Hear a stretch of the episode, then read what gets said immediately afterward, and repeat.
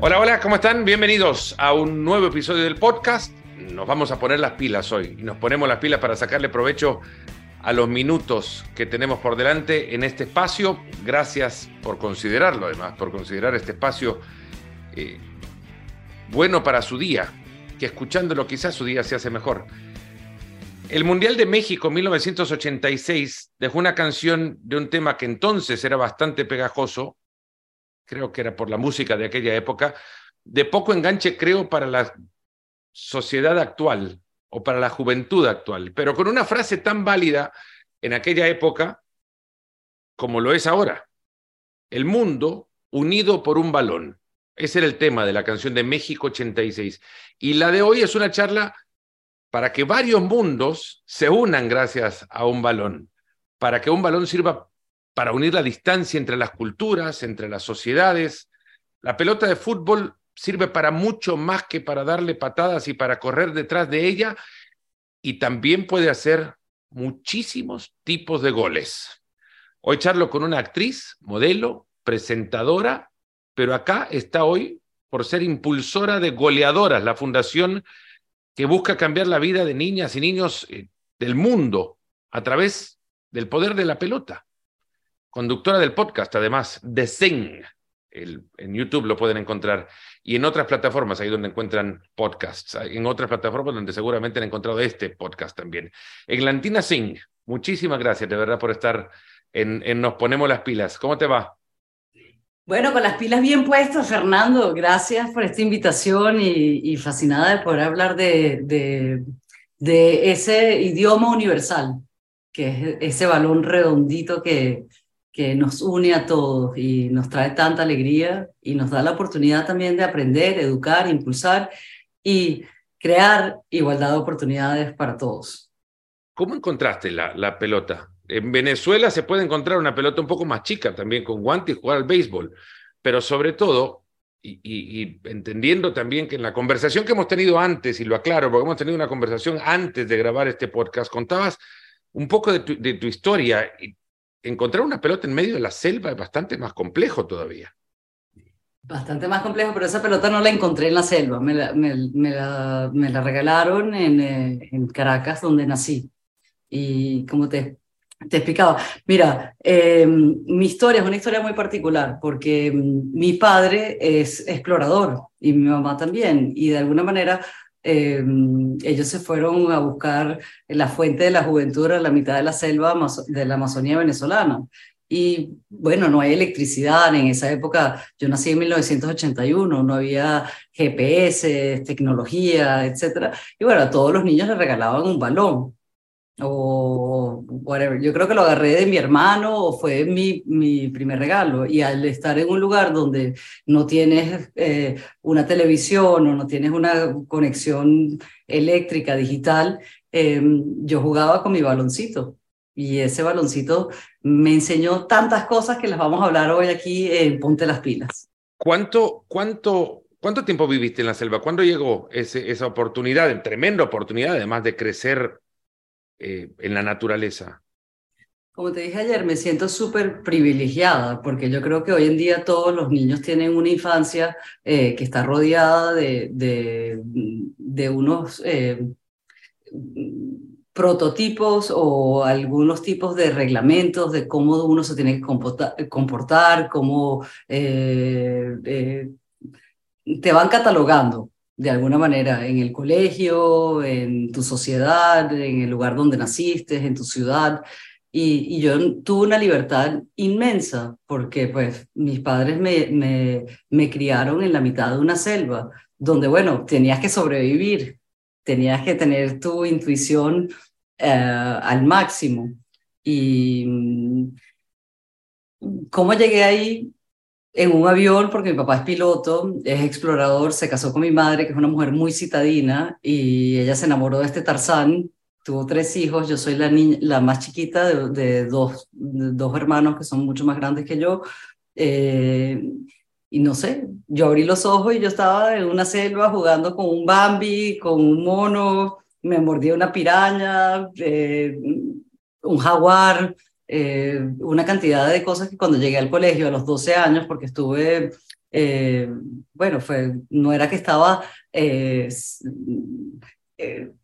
secuestrada en la mitad de la selva, iba a la ciudad, iba, veía a mis primos, veía, tenías un acceso de... de Interactuabas con la modernidad de entonces, digamos exacto. Entonces no era que no estaba completamente uh, ajena a todo lo que venía haciendo la civilización una sociedad, pero mi mayor parte del tiempo lo compartíamos en la mitad de la selva. Entonces, bueno, eh, aprendí de la naturaleza, de, de, los árboles, y con ese balón de fútbol, como te comentaba ayer, eh, fue por una razón muy familiar que yo crecí ahí, eh, o sea, por una razón muy personal en el caso de que mis papás son exploradores y se fueron a fundar en la mitad de la Amazonía venezolana buscando la fuente de la juventud y más que un Indiana Jones, como te decía, es como un Alexander von Humboldt. Mi papá es fascinado por la naturaleza, es un, um, un hombre muy particular que, mm, bueno, como creo que cualquier niña, su, su padre es el primer héroe, ¿no? Eh, pero en mi caso sigue siendo mi héroe eh, tipo muy aventurero, porque montarte en un DC-3 y llevar a tu familia a la mitad de la nada y donde pues, no había, o sea, era un mapa, aterriza y busca un lugar donde vas a poner una carpa y, y, y, con una responsabilidad de tener a tres hijos, o sea, una locura. Ninguna de mis, de mis amigas la dejaban venir.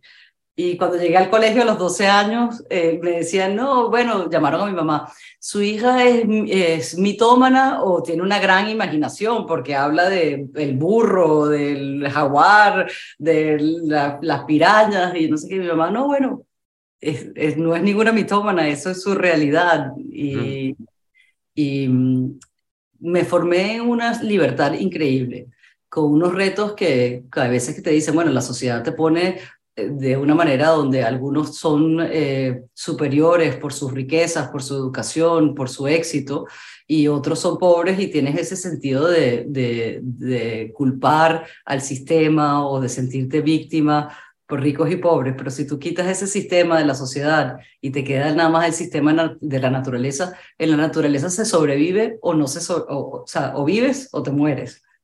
Y hay otro tipo de riqueza, ¿no? no, no Estamos acostumbrados a una, a una riqueza financiera vista desde una óptica, eh, claro, formada evidentemente por, por también muchos los patrones que conducen a la calificación de éxito o fracaso en la vida están regularmente construidos por lo que tenés en una cuenta bancaria.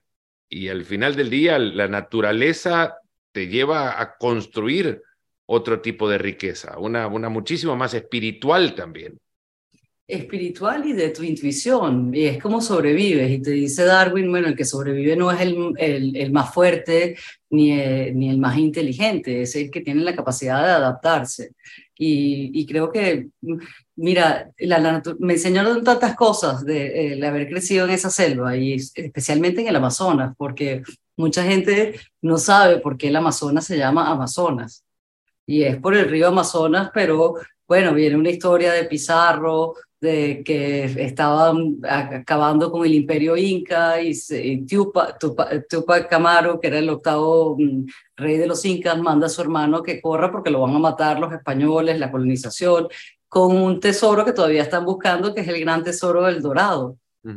y, Orellana se va con una tropa de 160 hombres y se pierde un, en un agua que dice que no veía eh, horizonte, era totalmente eh, una cosa masiva de agua dulce.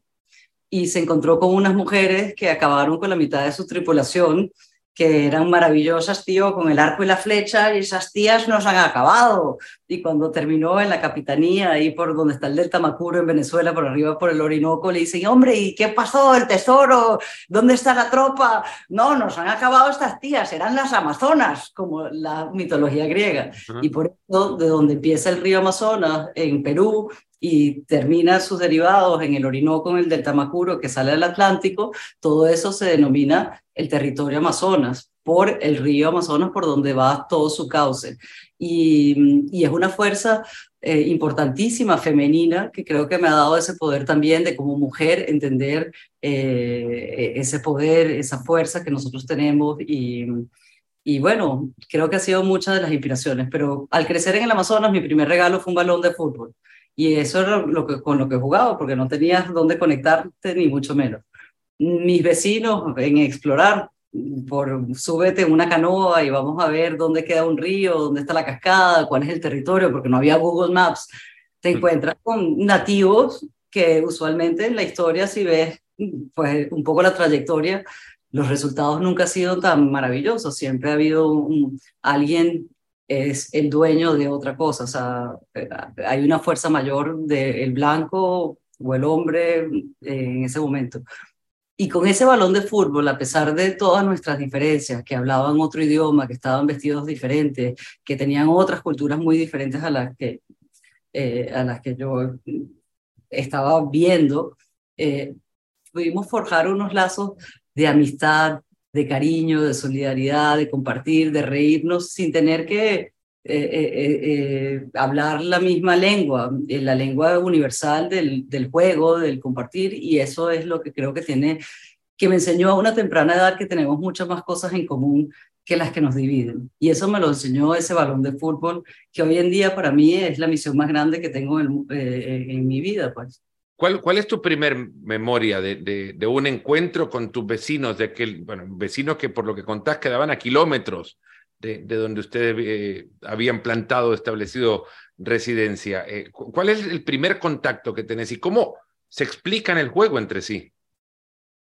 Yo no, mira, la verdad es que es muy vaga la memoria que puedo tener porque era muy chiquita, tendría, no sé, seis, ocho años, no, no creo que tendría más de seis años. Y, y, y, lo que me recuerdo es, mientras que uno decía hola o estabas ahí, yo estaba con mi baloncito y empezamos a jugar y de ahí fue, se formó mi, mi mejor amiga, Hortensia, que eh, pues desafortunadamente no está con nosotros más porque cuando volví un día al Amazonas, eh, ella le había dado paludismo o algo así, también cosas que traemos eh, de nuestras sociedades o bueno, no lo sé, ya no me voy a ir por ese tema porque si no me voy a ir muy, muy profundo en el daño que hacemos a veces eh, los seres humanos y los que venimos de unas civilizaciones que pensamos que los otros son menores que nosotros, eh, porque uno está vestido, tiene una corbata o va a un trabajo, o tienes una cuenta de banco, piensas que las otras personas son inferiores, eh, en lo más mínimo. Tienen un sentido de inteligencia, de entendimiento, de empatía con todo lo que está alrededor y vivir el presente que a veces no los perdemos y por eso es que vivimos en una sociedad que constantemente tiene tanta insatisfacción, tanta falta de pertenencia y el deporte como tal es un gran catalizador para unificar eh, las diferentes culturas, nuestras diferentes razas, pero al final somos todos seres humanos, todos tenemos los mismos sueños, los mismos sentimientos y, y no porque naciste en un lugar que no tiene las mismas condiciones que una gran ciudad o una familia que no te puede dar las oportunidades. Cuando, eres niño o, en, tu, en tu infancia, que puedas tener esa, esa esperanza, ese sentido de pertenencia, que tú que cada uno de nosotros colaboramos en poder construir un mundo mejor, bien sea en la parte de la naturaleza, de la ciencia o sencillamente en la, en la convivencia. Eh, que creo que es lo que nos, nos enseña el deporte a una temprana edad y por eso eh, después de 20 años de carrera en el mundo de la moda, del entretenimiento, de la televisión, puedo decir que todos tienen un hilo conductor, porque el arte, la música, la moda te enseñan o son grandes catalizadores para, para unificar para entender que tenemos mucho más cosas en común que las que nos dividen. Y por eso empecé goleadoras hace 13 años. Eso justo lo que iba, lo, del, hilo que iba a tirar ahora, porque justo estabas hablando del poder unificador de esa pelota. Esa pelota ha unido un montón de mundos. Tu mundo está compuesto por un por muchísimas luces, pasarelas, eh, cámara, fotografía, flash, farándula, y, y sin embargo ese mundo termina reunido en esta pelota hoy. ¿Cómo, cómo llegas a unir todo eso?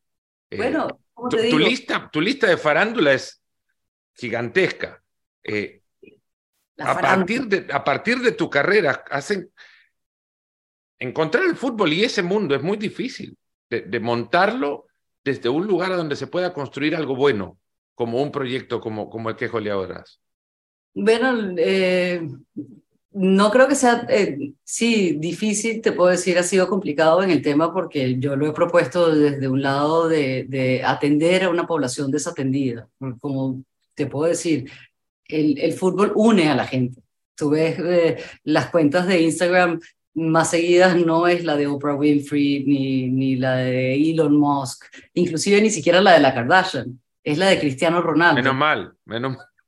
Entonces, algo tiene que quizás la gente no entiende, ay, el fútbol tiene un poder unificador que, como te digo, no es donde esté la cancha, es lo que pasa dentro de la cancha, es como te dicen, eh, la estructura es una casa, eh, pero lo que está dentro de la casa es lo que hace el hogar. Y eso es lo que hace el fútbol. Eh, las hinchas, los fans, cómo levantas por tu país cuando cada cuatro años vemos el mundial. Aunque no te guste el fútbol, pues vas a, levantar tu bandera eh, con una emoción grandísima. De hecho, a mí me causó mucho mm, eh, cuando mm, yo comienzo en todo esto a través de, sí, estoy en las luces, en las pasarelas, con 25 millones de televidentes todos los días viendo mi programa en MTV que quieren adoptar tu gusto musical, el color de pelo, tu fashion, el look, el get ready with me. Pero yo veía que en el, en el mundo y especialmente en mi país, en Venezuela, había, estaba comenzando una descomposición social donde la gente, en vez de unirse, era lo típico, divide y, conquistarás. Y, y yo no quería ser oposición, yo quería ser parte de la solución y fue inevitable recordar ese balón de fútbol, como a pesar de nuestras diferencias pudimos respetar, entender, aprender de, de cada uno de nuestras diferencias. Y le escribí a Ban Ki-moon, que en ese momento era el secretario general de las Naciones Unidas, como 17 cartas, hasta que al final el tipo me dice, ¿tú qué quieres? Y yo, bueno, yo quiero trabajar, apoyar, porque no entiendo que nos tenemos que pelear y va, va, va, Te respondió, él, él te respondió una de las cartas. Yo me hice una cita y fui a reunirme con él y hace un par de años lo volví a ver y me dijo, sigue con tu trabajo, que está muy bien. Y bueno, eh, como te digo, he ido pudiendo, eh, eh, he logrado poder traer a personas de diferentes sectores por mi carrera eh, en la farándula, en el entretenimiento, en la música, en la moda, a poder sumarse, eh, a amplificar el mensaje de las cosas que podemos lograr cuando trabajamos en conjunto. Y eso es lo más lindo que tiene el fútbol, es un trabajo en equipo. Uno cuando va solo puedes ir rápido, pero si quieres ir lejos tienes que ir acompañado de un equipo. Y pues cuando tú hablas de ese equipo y yo veo FIFA, tiene más países miembros que las Naciones Unidas. Y en, la mayor parte de esos países, casi un 70%, las niñas hasta hace poco no eran bien vistas a venir a jugar fútbol, no eran bienvenidas, eran agredidas. Eh, eh, y en algunos países más extremos aún tienes que ni siquiera, ni siquiera pueden poner un pie para ver un partido de fútbol en un estadio, porque bueno, son torturadas, matadas, arrestadas. Entonces, ¿cómo realmente podemos hablar de progreso, de paz, de educación, si el 50% de la población queda discriminada en el siglo XXI, año 2023, de lo que viene siendo el derecho universal de algo tan sencillo del juego más popular del mundo? ¿Cómo, cómo arranca Goleadoras? E-, esa es la filosofía detrás de lo que querés comenzar. Eh, pero detrás de las 17 cartas a Ban Ki-moon hay un convencimiento personal tuyo en el, que, en el que decís, este es el camino que yo quiero seguir? El propósito, mira, porque te pueden dar muchas alabanzas, Fernando, y eso, la que, por eso es que la gente eh, termina en, en, eh, en, malos hábitos, porque el ego te, te, se te infla, te crees que eres famoso. Hay un libro, El ego es el enemigo, un libro fantástico, recomendable además. El ego es el, el, enemigo. Yo debería ser un poquito más argentina, porque a veces soy muy humilde y dejo que las cosas pasen, pero me da mucha risa ver cómo la gente se vende en... Y, y, yo no tengo ese sentido de, prepotencia o, o, o de, de ser protagonista. Yo lo que quiero ver es un mundo donde podamos tener una mayor empatía, un mayor respeto, a pesar de todas nuestras diferencias, porque lo bonito es que seamos individuales, que seamos diferentes. Hoy en día tienes un social media, tú tienes hijos eh, que están todo el día en, eh, en una constante comparación con lo que deben de ser los estándares de la belleza, de, del coolness, del éxito. Entonces es, es, es, bien complicado porque no te deja nunca encontrar qué realmente es tu talento, cuál es tu propósito y cómo tú lo debes, eh, cómo lo puedes explorar y desarrollar yo no soy futbolista, me hubiese encantado. A los 12 años cuando llegué al colegio me decían que las niñas no jugaban fútbol y nos ponían en una gimnasia olímpica eh, o gimnasia esto y eran las niñas sentadas hablando tonterías.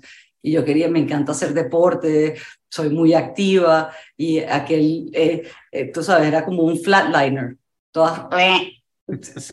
y yo, no, pero vamos, no, ¿qué va a hacer el fútbol? Y yo, mira, en el colegio me dicen, me tacharon de líder negativo, de, de rebelde, me mandaban a la dirección todo el tiempo porque preguntaba por qué. No puedes hacer esto, ¿por qué? ¿Por qué? ¿Por qué? Entonces, a dirección.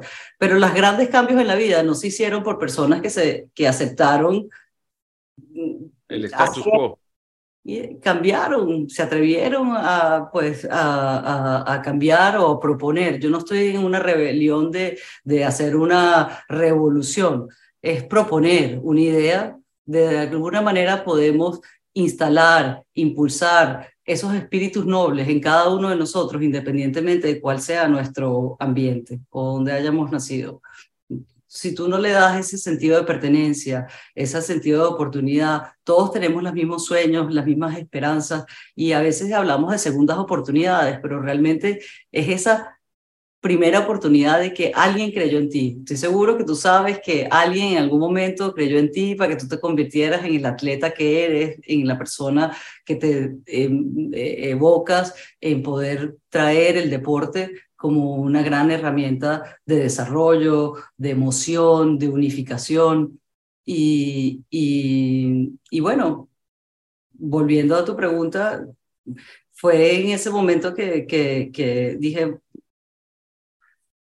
vamos a utilizar el deporte porque, bueno, hay muchísimas organizaciones que utilizan el deporte como, como un fin de, de lucro o para apoyo o para desarrollo, pero, y a modesta, eh, no, no por ser argentina o, o, y perdónenme los argentinos, pero me encantan como cada uno, hay que creer en, en su proyecto y hay que creer en uno. Alta autoestima.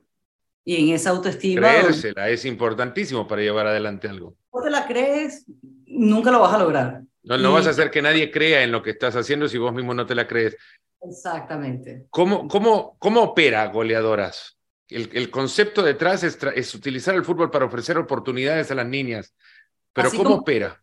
No, comenzó con el fútbol como una herramienta de desarrollo y de paz, porque en ese momento cuando le dije a mi papá, oye, voy a hacer una, una fundación con el fútbol como una herramienta de desarrollo para las niñas, dijo, no, niñas jugando fútbol, esos juegan con dos pies izquierdos, en zonas vulnerables, ay, mira, eh, quédate con los hippies de MTV, por favor, no te metas en problemas, tú sabes, quédate con tu mundo de tu fashion eh, eh, y así, porque pues las niñas en el deporte de, son la costilla del hombre. Inclusive, eso, mi héroe, mi padre me dijo eso. Y Serena Williams, que nos apoya muchísimo, le dije, mira, él está diciendo que las mujeres no tienen la misma fuerza que, que los hombres. Serena, dos metros de alto, que le saca cabeza a mi papá. Ah, really? Uh", o sea, todo asustado porque a veces uno piensa por los estereotipos de, y venimos de una historia, de un concepto de que las mujeres son el, el sexo débil que lo único que, que, debes estar es bonita en tu casa, criando tu familia, cosas que hacemos muy bien, pero también la mujer tiene muchísimo eh, potencial para lograr o desarrollarse o desenvolverse y ser exitosa y conseguir ese sentido también de victoria, de pertenencia en, en, cualquier, eh, en cualquier otro campo. Y el deporte en equipo te da unas eh, herramientas que no es coincidencia que todas las mujeres hoy que están en Fortune 500 atribuyen su éxito a haber participado en un deporte en equipo. Quizás volvieron las profesionales, las Alex Morgan, las Dinas Castellanos, pero esas herramientas que aprendieron a esa edad por haber podido participar en un juego, hoy en día las implementan en ser astronautas, científicas, ingenieras, líderes de compañías, donde le dan espacios, porque no es por el tema de, vamos a ser inclusivos. En la mesa le vamos a dar un puesto porque necesitamos tener una mujer de color, tenemos que tener una mujer, tenemos que tener esto, sino tú llevas ese puesto porque eres la mejor o el mejor en esa categoría pero que haya la igualdad de oportunidades para que bien sea, si eres hombre, si eres de color, si eres mujer, o cualquiera que sea tu, tu, tu pues... Raza, género. Raza, género, identidad, eh, puedas tener ese espacio porque eres el mejor, el más apto o la más apta. Entonces empezamos con el fútbol como una herramienta de desarrollo. Fuimos a Haití, en Haití obviamente no venían las mujeres a jugar, pasó un terremoto gigantesco y el fútbol era lo único que para ellos era familiar. El mundo entero se volcó a, a darles medicinas, agua. Nunca se me va a olvidar, Fernando, abriendo uno, uno de los eh, eh storages, eh, de los galpones en este campo de, de fútbol llenos de medicina que les habían enviado, pero ellos no sabían para qué era, cómo se, cómo se implementaba, o sea, cómo, cómo la... Utilizarla, sí. Utilizarla. Y había un, una violencia extrema entre los mismos eh, cascos azules de las Naciones Unidas y con la misma gente que se estaba volviendo una situación incontrolable. Y el presidente Martelly en ese momento le dije, oye, vamos a hacer algo que, mira, aquí ustedes comen, viven y hacen fútbol hicimos el, empezamos a implementar el, el, programa y entre las mismas personas, eh, ah, tú eres el hijo de Menganito, tú te, te gusta de la carpintería, en mi casa tengo un, tengo un espacio, eh, aquí puedes trabajar en esto. Y empezaron a hacer su misma cadena de apoyo y de ayuda, donde ayudó a reducir la violencia por, bueno, una manera significativa, y hoy en día, bueno, el programa lo compró Carrefour y sigue en cinco, en, cinco ciudades en Haití, al sureste, en Yabocay, Cabillón, en Puerto Prince. Y, y, de ahí me aventé a ir a mi país, a Venezuela. Y cuando llegué a Venezuela, bueno, me encuentro eh, los estereotipos, como te venía diciendo. También porque sí hay poca eh, participación de las niñas en el deporte. Pero no solamente porque mm, las niñas no quieran, sino es un sentido de, referencia, eh, la falta de espacios donde se puedan sentir seguras y, y, la falta de recursos, porque últimamente tienes unos clubs y unos equipos femeninos maravillosos y no le dan eh, las plataformas, no le dan la difusión, no le dan la, la, promoción necesaria, entonces te dicen que, que quizás es que las mujeres no les gusta el deporte y no creo que sea eso. Creo que es una cuestión de, de de una cultura y una promoción entre los medios, entre los recursos y entre los estereotipos que tenemos como sociedades. ¿Cuál, ¿cuál, es el mayor éxito de, goleadoras hasta ahora? El mayor caso de, de, sí, el mayor caso de éxito.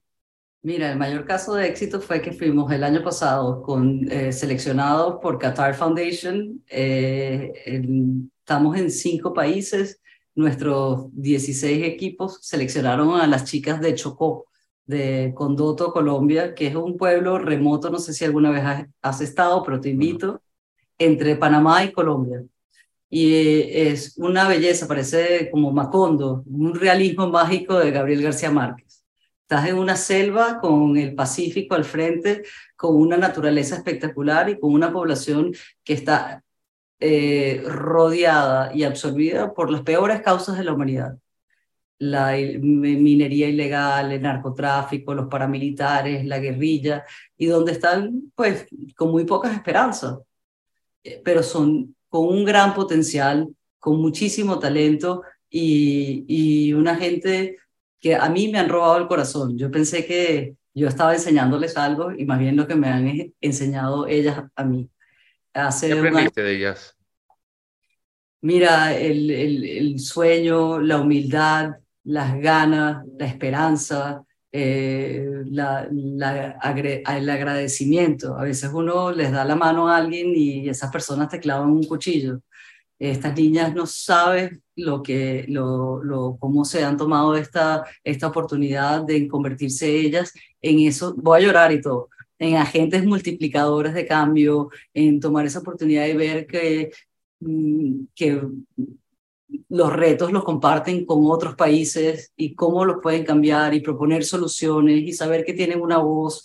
Hace un año y medio cuando llegamos a Condoto, es una población eh, donde los colombianos, disculpa si hay mucha audiencia colombiana, eh, a veces son bastante racistas y, y ellos son no solamente excluidos y cercanos a las peores causas que representan eh, la humanidad, sino además son la, la, la, mm, la comunidad afro eh, más grande concentrada en ese, en ese espacio en, el municipio de Condoto.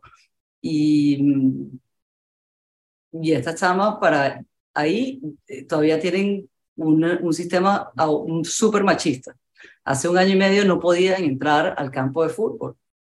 Cuando llegamos con goleadoras, yo creo que ya se acercaron porque la camiseta y el logo y el branding que hizo Sachi en Sachi para que fuera atractivo para las niñas, pero le decía, las niñas no quieren venir porque el sentido de referencia, como te digo en Venezuela, era, yo quiero ser Miss Venezuela, porque es el único, la, el poder de la referencia. Es muy difícil ser algo que no puedes, que no puedes ver. Y, hoy en día en Venezuela hay niñas que ven a Deina Castellano gracias a ese eh, momento donde pudimos lograr formar la primera liga femenina de fútbol, hacerlo súper atractivo. Hay niñas que hoy en día ven otro canal de éxito, otra actividad donde puedan lograr o desarrollarse o desenvolverse y encontrar y su máximo o explorar pues y desarrollar su máximo potencial. En Condoto ellas no veían esto y no las dejaban entrar al fútbol, se acercaron por las camisetas que tienen una flor muy linda que hizo Sachi en Sachi, em, y empezaron a jugar y cuando pues fueron seleccionadas para ir a Qatar, estas niñas nunca se habían montado un avión, nunca han salido de su municipio. ¿Tú viajaste con ellas? Con una delegación de 10 niñas, eh, un asistente social y su entrenador, eh, menores de edad. ¿Cómo les explicabas el proceso? 14 mil kilómetros. No, se montaron en el avión y veían abajo y decían, mira que, hombre, que la casita la puedo agarrar con los dedos. a una comida que en su vida habían comido, porque están acostumbradas a su arroz con su, eh, su pescado. Y yo digo, bueno, eso es falafel, come que el falafel es bueno. No, no me gusta, esto es muy picante. No, no sé cuánto. A llegar a Doha, Qatar, y a poder participar en un mundial de niños con 36 equipos de todos los países, eh, India, África, China, ver banderas, decían, vemos banderas que no hemos visto nunca en mi vida a estar frente a líderes mundiales donde ellas tuvieron que tener una presentación de una asamblea general, de expresar cuáles eran sus retos, de ver eh, y conectarse con, con, con otros jóvenes que, están compartiendo pues, los mismos sueños, los mismos eh, retos, cómo proponer soluciones. No solamente se destacaron dentro del campo, sino fuera del campo y enfrente a 300 medios de comunicación de todas partes del mundo. Las voces de esas niñas hoy en día, cuando regresaron a Condoto, las recibieron la alcaldía, los bomberos. Ahora tienen el campo no solamente eh, que pueden entrar una vez a la semana, sino es para ellas se llevaron el trofeo, quedaron de subcampeonas, perdieron un gol contra Brasil, pero Brasil está apoyado por el gobierno brasilero, son parte de la, de la, de la federación eh, de esto. Y eh, nuestro programa de goleadoras, mm, como te decía, no es el fútbol el fin, no es un programa de enseñarles a jugar fútbol profesionalmente es a través del fútbol, utilizar el fútbol como ese instrumento para enseñarles herramientas socioemocionales y poder contribuir a cerrar esa brecha de disparidad de género y de falta de oportunidades.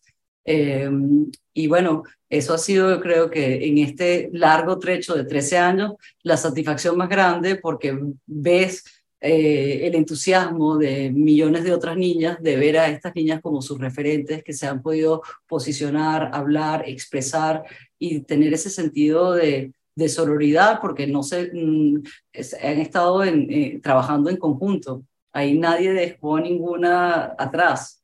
Estaban todas una para una, todas para todas y, y teniendo, sabiendo que hay, que tienes un puesto y una voz en esta vida. Eglantina, ha sido fantástico conocer goleadoras a partir de, tu voz y, con la emoción que, que te referís a este caso de Colombia, que seguro te pensaba incluso hasta preguntar para cerrar la conversación cuál es el siguiente paso. Creo que el siguiente paso se responde solo, es replicar más de estos ejemplos de condoto, encontrarte con más oportunidades para niñas en estos lugares golpeados por la realidad de sociedades que, que desplazan antes de unir, por, por gobiernos que dividen antes de, de, de, trabajar de la mano en solidaridad para avanzar. Eh, yo creo que solo eso queda, ¿no? Pensar que se puede replicar esto en muchos más lugares.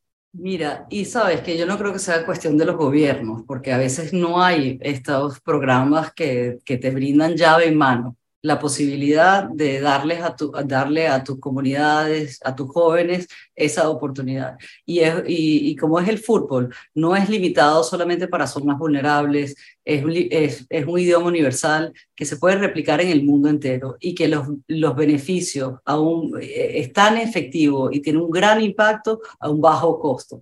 Eh, es un juego, es el juego lúdico que nos da la oportunidad desde muy temprana edad de poder respetarnos, conocernos, trabajar en equipo y encontrar nuestro, nuestras habilidades para potenciarlas.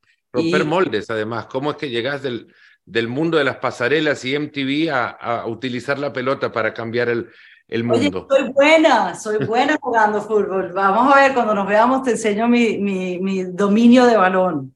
Eglantina, sí, muchísimas gracias de verdad por, por la charla emocionante y creo que eh, quien haya llegado hasta acá a escucharlo seguramente ya se ha convertido en un, en un seguidor de tu trabajo. Y bueno, no les digo que recuerden, sino que pueden visitar el trabajo de, de goleadoras en goleadoras.org y escuchar a, Eglantina también en su podcast de Zing.